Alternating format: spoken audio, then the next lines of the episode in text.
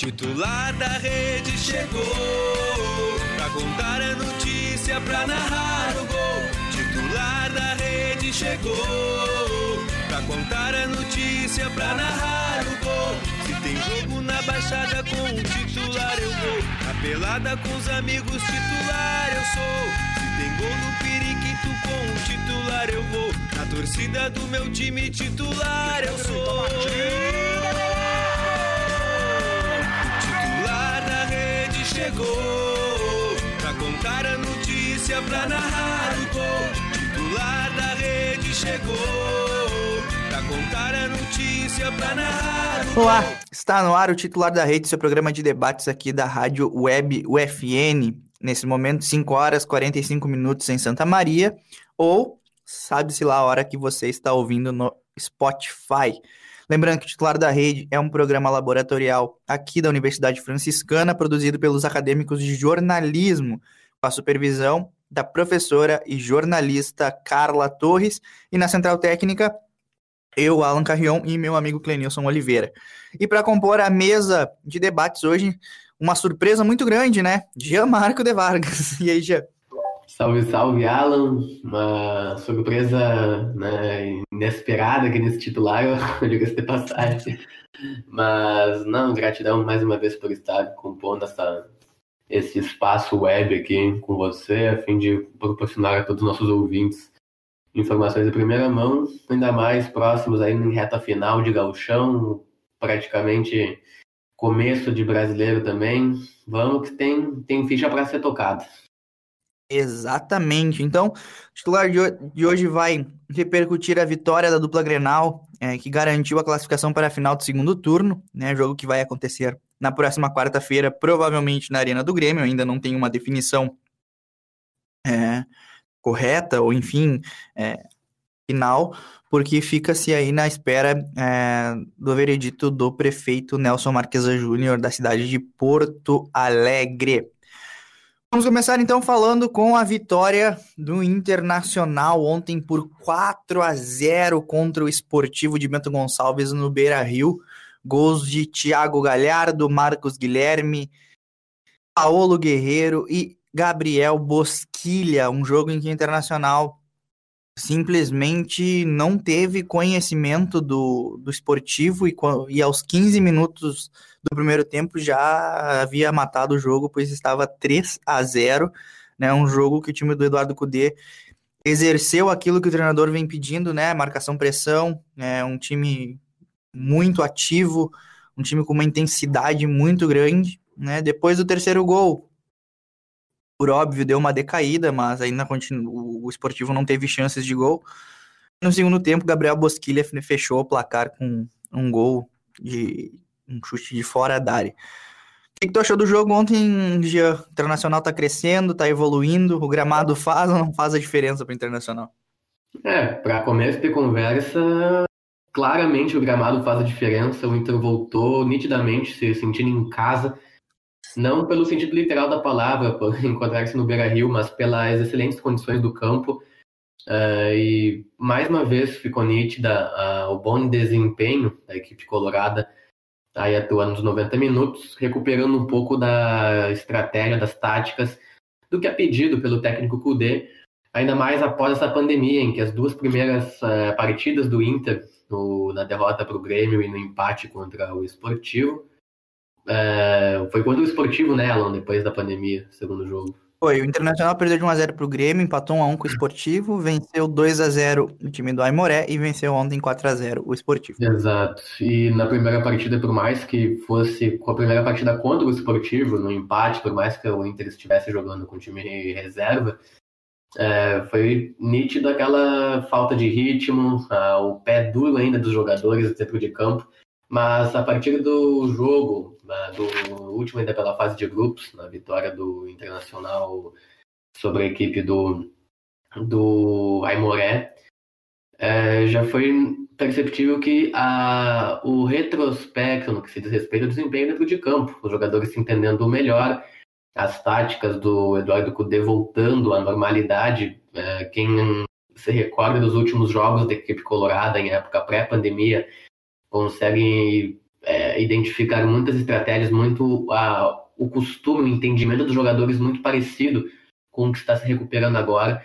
E isso aí é resultado de um trabalho que vem sendo efetivado cada vez mais, de, de maneira mais rígida, e, né, de certo modo, que se faz necessário, porque além de o Inter já estar com né, garantido na final do Campeonato Gaúcho, é, como se sabe, daqui um, dois meses serão três competições já em andamento simultâneas que poderão acarretar em um desgaste e numa exigência muito maior para todas as equipes do Brasil, ainda mais o Inter, que era um clube que, no meu ver, havia se encaixado muito bem antes da pandemia e encontrava-se com uma tática, com desempenho em campo superior a muitas outras equipes brasileiras, para um time que a recém havia contratado Eduardo Cudê, entre outras peças para compor o elenco, vinha muito bem.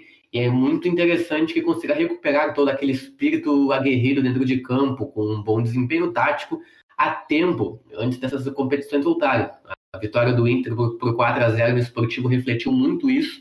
A equipe se entendeu mais. Acredito que tenham ainda pontos no que pontos a serem focados para aprimorar, aprimoramento, para correções, pequenas correções dentro de campo mas o Inter se mostrou muito efetivo, principalmente pelo primeiro gol marcado aí pelo Thiago Galhardo, já com um minuto de jogo, o que de fato já anulou todas e quaisquer estratégias que pudessem ter sido adotadas pela equipe do esportivo.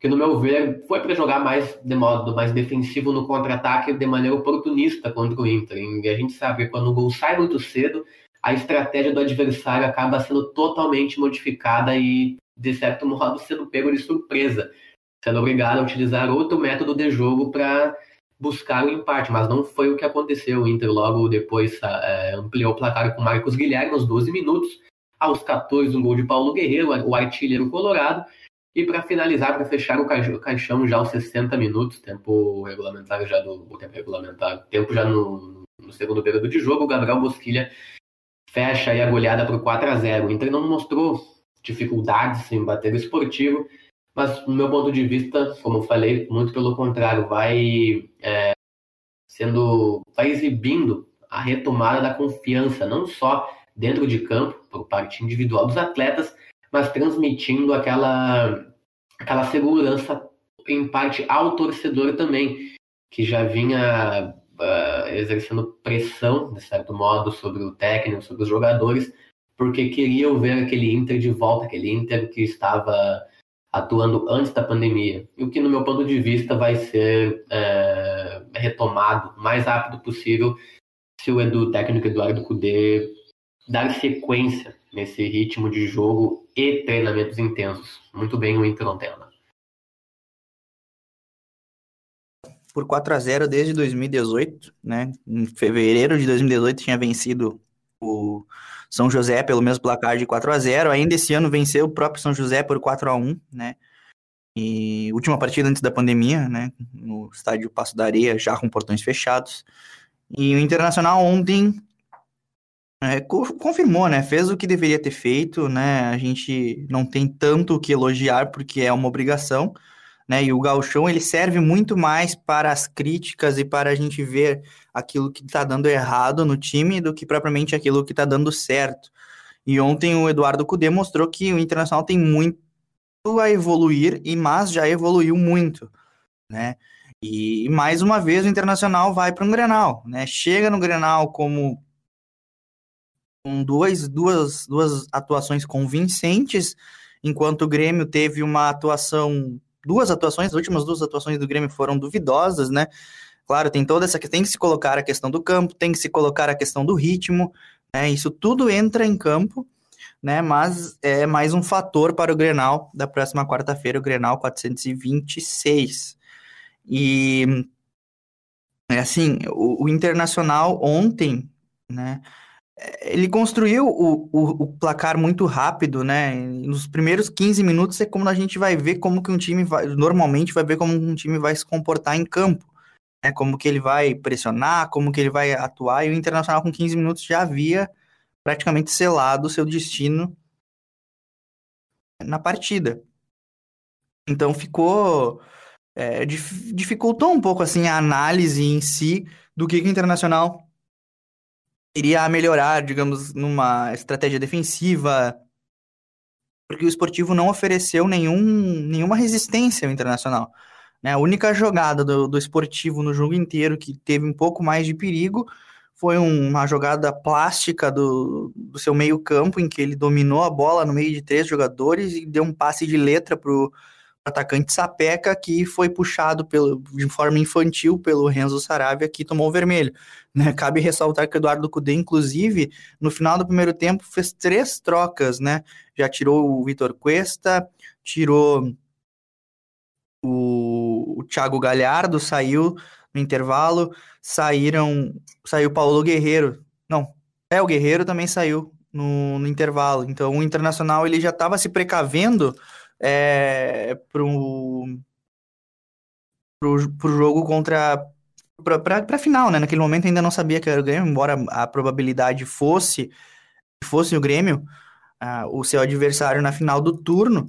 Então ele já estava precavendo, tirou os jogadores que poderiam se lesionar, que vinham com algum problema muscular e também quem estava pendurado, que era o caso do Vitor Cuesta.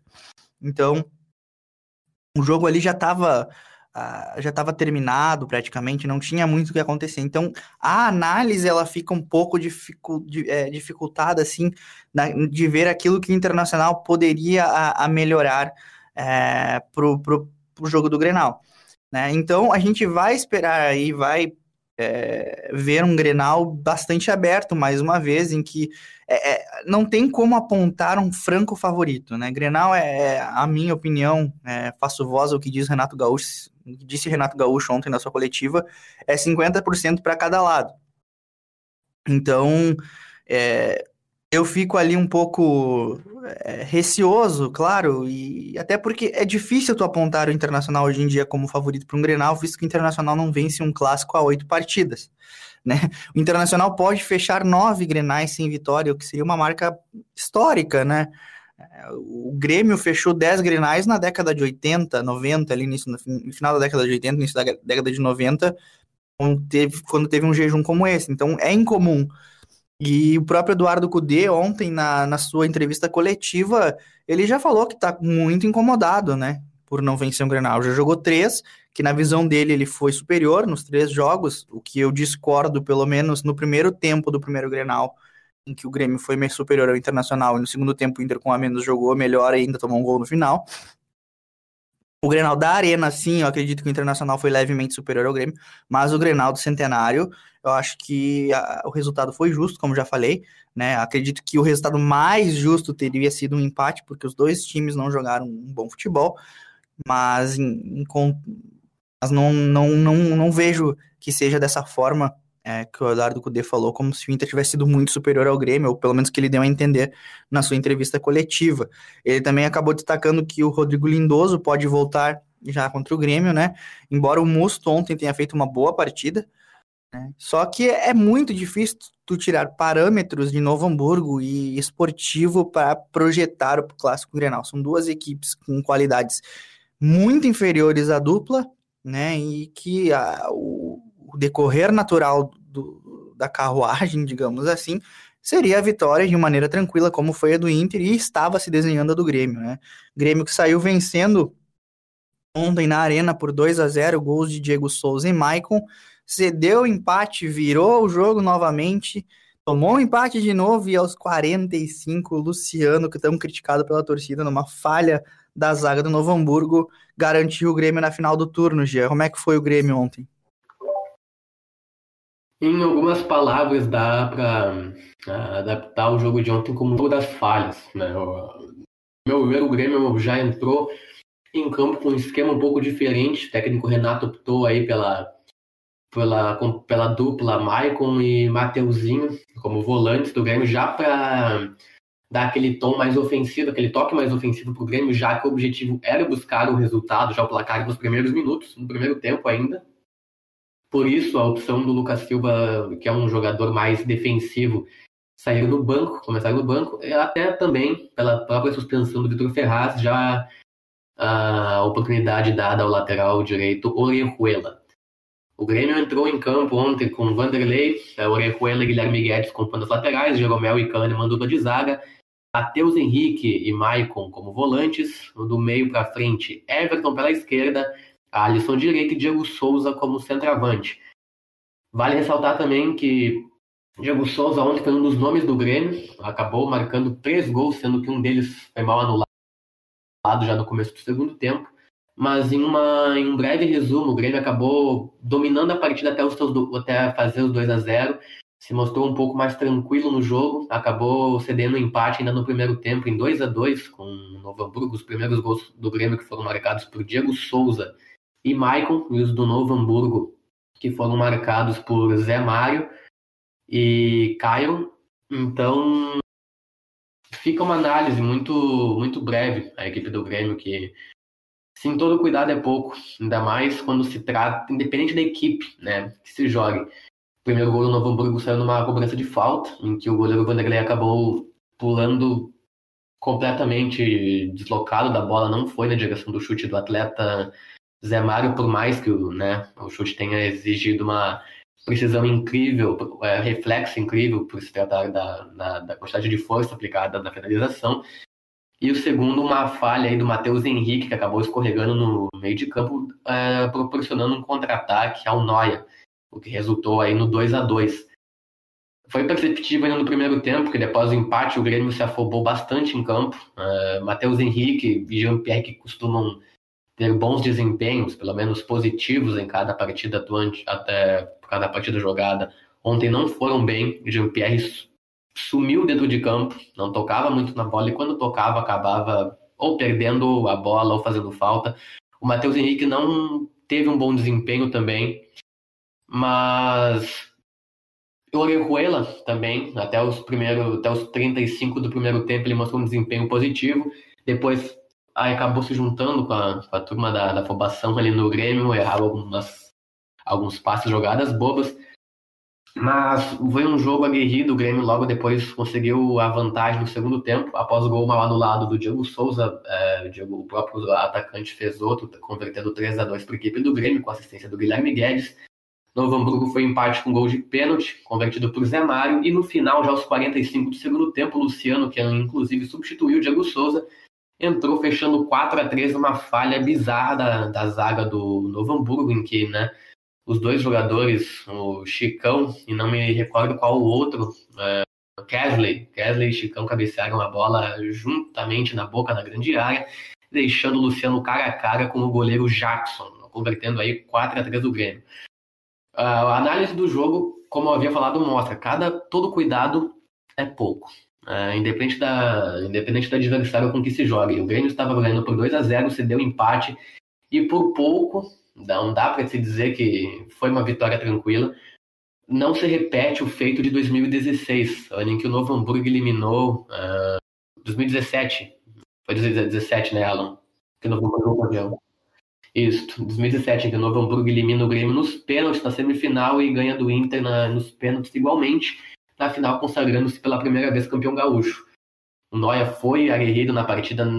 Os erros do Grêmio não tiram mérito do Noia. O Novo Hamburgo jogou muito bem, foi uma equipe valente, é, jogou estrategicamente muito, muito bem. Em momentos da partida foi superior ao Grêmio, isso não dá para se esconder.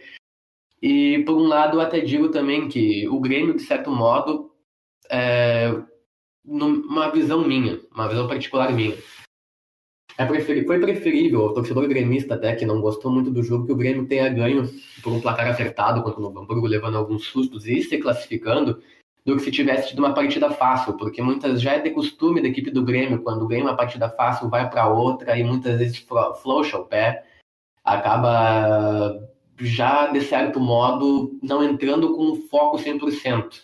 Acha a partida mais fácil, já está ganho, um erro totalmente equivocado por parte do plantel. Não digo que fosse acontecer na final isso contra a equipe do Inter, caso o Grêmio tivesse ganhado por um placar mais aliviado. Mas quem conhece o, o torcedor gremista que conhece seu time sabe que muitas vezes isso pode acontecer e essa vitória apertada pode propiciar o Grêmio entrar com e entrar mais atento em campo contra o Inter, entrar mais focado, mais ligado no jogo. E também vale ressaltar, podem ficar irritados comigo, mas é uma opinião minha. É o que a gente vê muitas vezes. Isso tem em todas as equipes, todos os torcedores, independente de, de clube, mas eu ressalvo a situação do Grêmio porque foi o jogo de ontem, um jogo que eu acabei acompanhando igualmente, não só como do Inter, mas que nas redes sociais muitas horas ficaram propícios. A prepotência de muito torcedor, de muito torcedor que já dá o jogo como ganho, mesmo antes de acontecer. O Grêmio é porque vai enfrentar o Novo Hamburgo. Já tá na final, o Grêmio vai, vai ganhar fácil do Novo Hamburgo. Se o Inter ganhou fácil, o Sporting ganhava do Novo. Essa prepotência é algo de se indignar. Parece que o torcedor do Grêmio muitas vezes não conhece o time, não conhece uh, o desempenho da sua equipe, ainda mais contra, contra clubes uh, inferiores à sua força. O Grêmio tem histórico de fazer partidas brilhantes contra equipes de cunho forte, de, de força muitas vezes equiparável ao, ao mesmo ou superior, mas quando os clubes muitas vezes são inferiores, não, não são consideravelmente bons, o Grêmio cede um empate ou acaba pecando com erros bobos. E essa prepotência do torcedor mata. É, nunca se canta vitória antes da hora, principalmente conhecendo seu clube. Eu ressalvo isso porque, para a todos que disseram que o Grêmio ia passar fácil ontem pelo Novo Hamburgo, convencidos de que, diga-se de passagem, o, o Grenal né, já estaria confirmado na próxima partida, todos morderam a língua. Mais uma vez fica nítido para se ligarem que não é assim que funciona. Independente do, do adversário, deve-se haver o respeito e principalmente uh, as hipóteses de empate, de derrota, porque seu próprio time, por mais que o favorito seja ele, sabe? E ontem foi, foi visto isso mais uma vez. Aí o Grêmio só foi empate, possivelmente possa, poderia ter sofrido a virada.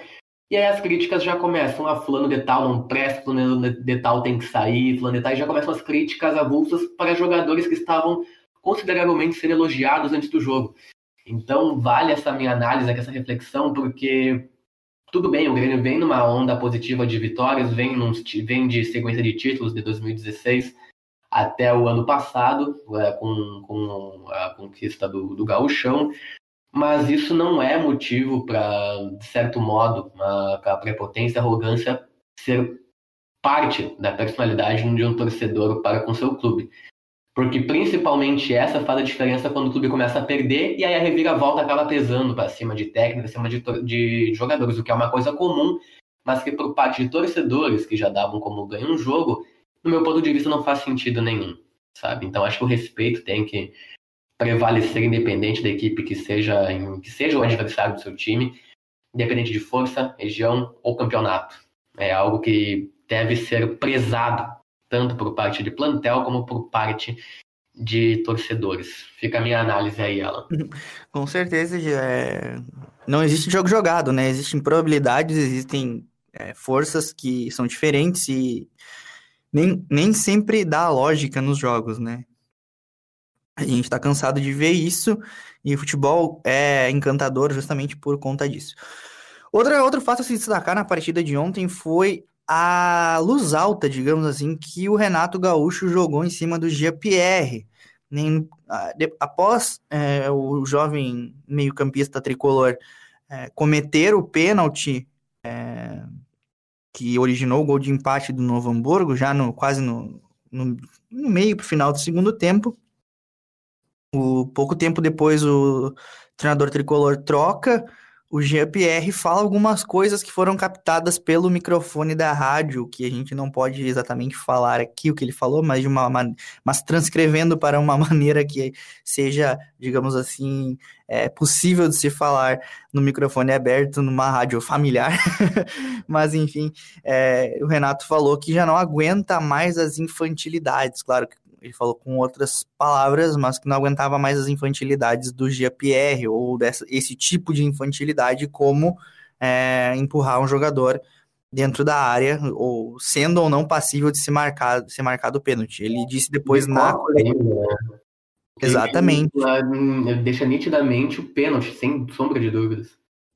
É, e ele, o Renato falou na sua coletiva que essa, essa atitude do Jean, ele não falou se achava ou não que era pênalti, mas que ele deixou deu margem para o juiz marcar ou não, e aí o juiz foi lá e marcou.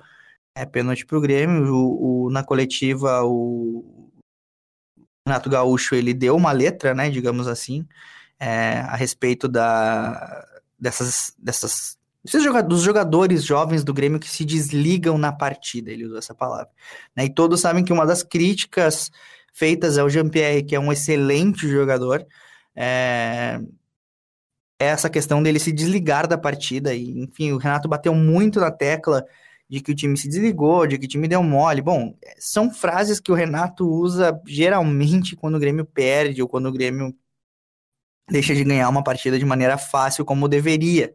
Né? E como se desenhava, o Grêmio saiu ganhando de 2 a 0 e, e, poderia ter matado o jogo. O Renato, inclusive, falou muitas vezes na sua coletiva sobre a oportunidade que o Grêmio tem, tinha de matar o jogo, que o Grêmio deveria ter matado o jogo, mas que se desconcentrou. E que o maior respeito que, tu, que você pode ter pelo seu adversário é fazendo gols nele. Né? Então o Renato ficou muito incomodado com a equipe não matando o jogo quando podia. E também foi questionada a questão é, do Grenal, né? A questão é, da motivação do Eduardo Cudê para, para o clássico desta quarta-feira, né? O, foi perguntado ao Renato o que, que ele achava, já que o, já que o Cudê falava que repetiu diversas vezes em sua coletiva que estava muito motivado para o clássico, por, por não ter vencido ainda desses três jogos que, que, que disputou, perdeu dois e, vence, e, per, e empatou um, né? E o Eduardo Cudê falou que ele estava muito motivado. Então o Renato respondeu que ele não esperava outra frase do, do Kudê, né? Que ele não ia chegar na coletiva para dizer que o time não estava motivado, mas que ele estava tão motivado quanto o Eduardo Cudê. Então, pelo que se fala nos microfones, nós podemos esperar um clássico bom, né? O que é o que nós queremos, né? Um clássico que, que dê gosto de olhar, porque o último clássico Grenal, nossa senhora, né, Gê? De sangrar os olhos, como se fala. É. E só fazendo um parênteses na análise do jogo de ontem do Grêmio, um ponto que me chamou a atenção mais uma vez foi a falta de criação por parte da por parte dos titulares. Uh, o Grêmio repetiu uma tática que foi consideravelmente aplicada contra a equipe do, do Novo Hamburgo pela última rodada da fase de grupos do Campeonato Gaúcho. Foi aí também utilizada contra o Ipiranga de maneira mais uh, transparente, foi utilizada no Grenal também, mas não tanto quanto nessas últimas três partidas. O que, que eu quero dizer com isso, com a falta de criatividade? O Grêmio uso, usou e abusou das bolas alçadas à área, dos cruzamentos e dos, dos chuveirinhos, como se fala, né? procurando aí a margem de finalização do Diego Souza de cabeça, ou seja, lá da maneira com que for feita dentro da, da pequena ou da grande área. É, quanto o Ipiranga e quanto o Novo Hamburgo, praticamente foram táticas que não mostraram tanta efetividade quando relacionado ao número de tentativas. Ontem, positivamente, é, acabou agregando ao contrário. O Diego Souza conseguiu a finalização diversas vezes dentro da área, com bolas alçadas por Guilherme Guedes, por Everton. Mas para um clube, para um clube, para um elenco que costuma jogar com a bola no pé, costuma aprender a, a posse de bola, principalmente focando também a infiltração de seus atletas, falta aquela, aquela margem de finalizações, de criação, de infiltração pela área central, não só é, cruzamentos. O que eu quero dizer com isso? A partir do momento ontem, quando o Grêmio substitui o Diego Souza no lugar do Luciano, o Grêmio perde o, seu melhor finalizador no, no que diz respeito a alçadas de bola, de, de bola, né, bola aérea para dentro da área o que já acaba deixando praticamente apático o time nessa, nessa tática, o que aí, acaba, aí poderia ser compensado com finalizações e improviso de infiltração. Agora, Basário contra o Novo Hamburgo, vai pensar numa, numa partida contra o Internacional da Vida ou qualquer outro clube que tenha zagueiros experientes, tenha uma dupla de zaga muito boa, que acabe inibindo o jogo aéreo do Grêmio. Como que vai, como é que o Grêmio vai atacar?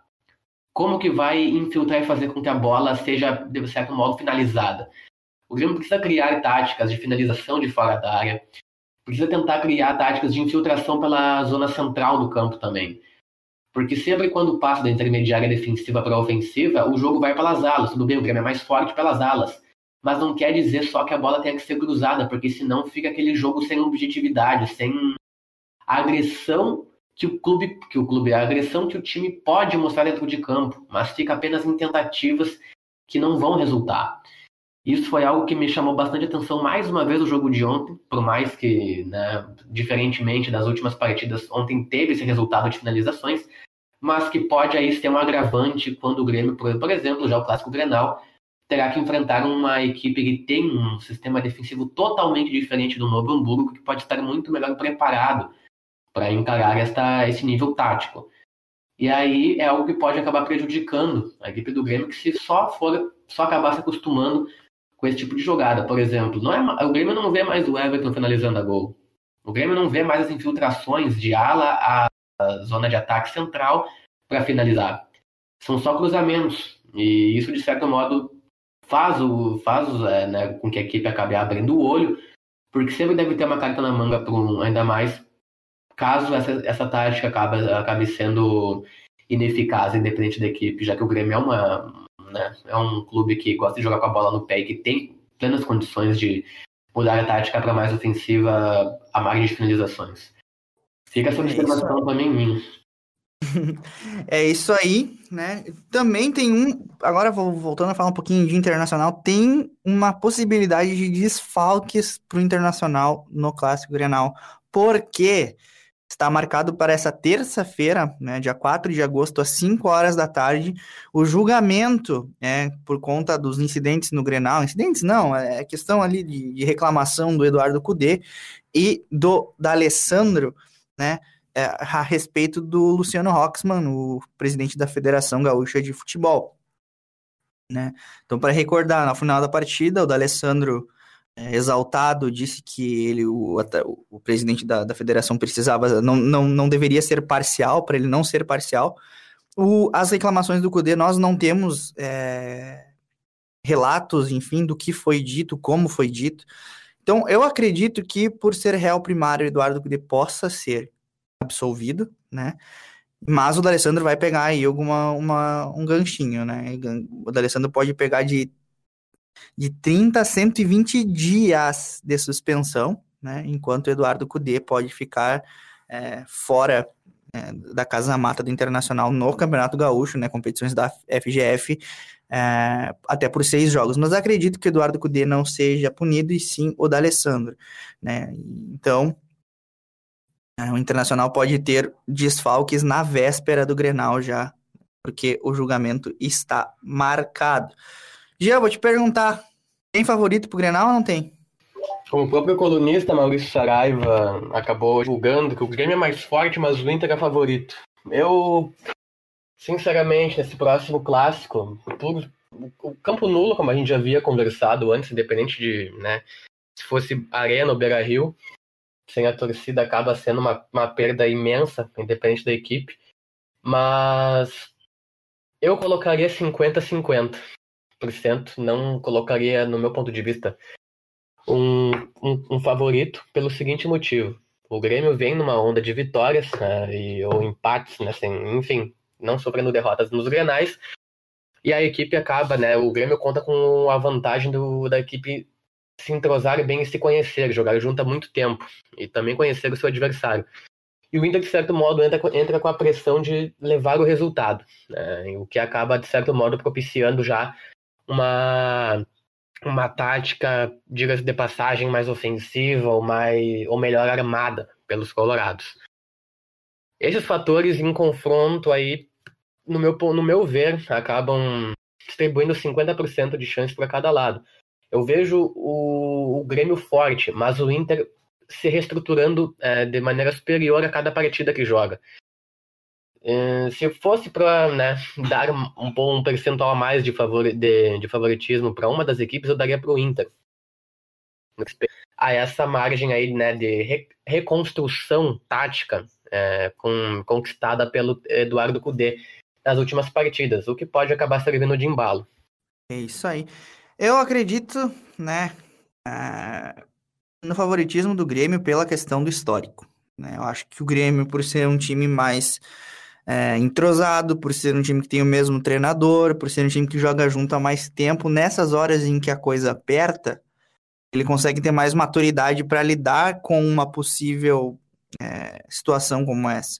Então o Grêmio ele entra muito mais, é, digamos assim, de sangue doce pro Grenal e não vai tão pressionado. Isso ajuda o time, né? O, o Internacional já vai entrar mais nervoso pro jogo, o que acaba prejudicando, né? É, um passe, uma tomada de decisão. Então eu acredito num leve favoritismo do Grêmio por conta do histórico, por conta do Grêmio estar por cima, por, por conta do Grêmio ser o time que vem de um, de um bom retrospecto em Grenais, um bom retrospecto de títulos, enquanto o Internacional vem de uma seca aí de quase 10 anos de títulos importantes, né? E três anos, três temporadas que né, pode fechar esse ano que não vence o Campeonato Gaúcho. A última vez que venceu foi o Campeonato Gaúcho 2016.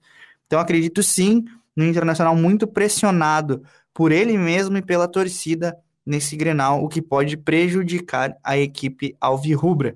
Então, creio aí num, num favoritismo, digamos assim, a 55 a 45%. Não é também um super favoritismo. Mas acredito sim o Grêmio vem mais forte, vem mais preparado, mais, é, com mais cancheiro para esse Grenal do que o Internacional.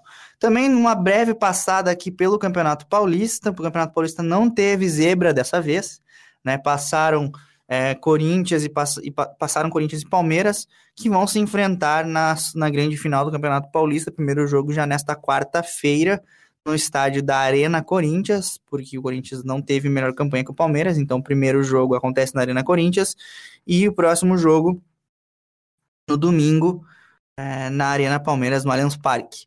Né? E esse, esse, esse jogo, eu vejo também ali né, no Campeonato Paulista uma semelhança muito grande é, entre o Grenal, tirando o fato de que o Palmeiras é um time que tem sido vencedor nos últimos anos, mas não tem tido um bom retrospecto contra o seu maior rival. E o Corinthians, ele veio de virtual rebaixado, de virtual eliminado a finalista do Campeonato Paulista. Então o Corinthians vem muito forte para esse derby. O que, que tu acha lá em São Paulo, Gia? Qual a tendência dessa, dessa final? Olha, primeiramente, saudações são paulinas, tricolores paulistas aí que mais uma vez a gente fala as verdades, mas também brinca aqui com o pessoal, né, ajudando o Corinthians mais uma vez em mais um ano aí. Mas brincadeiras à parte, o Corinthians é, tem tanto mérito quanto qualquer outra equipe para chegar onde chegou. Foi uma equipe brava, guerrida, que principalmente vem reconstruindo seu método de jogo com o Thiago Nunes e com uma certa recomposição de elenco mas é aquela coisa, o Palmeiras tem uma equipe mais forte, né, um esquema tático mais forte, porém o Corinthians, aí como você sabe, joga um clássico diferente de todas as outras partidas. É uma equipe que se mostra muito confiante e que também cresce muito em disputas como o Derby Paulista. Né? O, é, tem uma, aí uma superioridade diante do Palmeiras e, de certo modo, no meu ver, acaba entrando com uma certa vantagem para esse clássico na final. Não é, eu não vejo a força superior do Palmeiras é, frente ao seu elenco como algo, um fator decisivo na conquista do título para os palmeirenses. Mas o Corinthians, como a gente falou já nos outros é, programas aqui, é uma equipe muito chata de jogar mata-mata, ainda mais quando se trata de clássicos né, estaduais. Entra com sangue e consegue muitas vezes resolver nos primeiros minutos de jogo aí um, a partida, levando aí para um desempenho mais equilibrado o restante, o restante do, dos minutos em campo. Vai ser uma final sem dúvidas, muito bonita de se ver. E que seja nos proporcionado isso, né? Um clássico aí na final, assim como teremos aqui o Clássico Gaúcho, valendo pela segunda rodada do, do torneio do Rio Grande do Sul. Mas aguardemos. Acredito que é um, será um, um bom jogo se ver, Corinthians e Palmeiras. É isso aí. Então, chegamos aí ao fim do nosso titular da rede de hoje, né? É, gra estamos gravando ele na manhã do dia 13 de agosto, vai ser veiculado também na tarde, no final da tarde desse dia 13 de agosto, ao vivo agora na é, Rádio Web UFN e também disponível aí nas plataformas de streaming, em especial Spotify, que é onde é feita maior divulgação, onde o pessoal é, se concentra mais. Né? Mas também pode nos encontrar no Google Podcasts, no Anchor, onde você é, tiver preferência aí para nos ouvir. Esteve comigo na bancada hoje Jean Marco de Vargas. Muito obrigado pela tua participação, meu amigo. Eu sou Alan Carrion. Você esteve na escuta do titular da rede, que é, uma, é um programa produzido pelos acadêmicos de jornalismo da Universidade Franciscana, com a supervisão da professora e jornalista Carla Torres, na central técnica, eu e o meu amigo Clenilson Oliveira. Voltamos na próxima quarta-feira, às 5 horas e 45 minutos, ou, como de praxe, no momento que você quiser ouvir, na sua caminhada, corrida, etc., nas plataformas de streaming. Obrigado, Gia, obrigado você que nos, ou, nos ouviu e até a próxima. Valeu!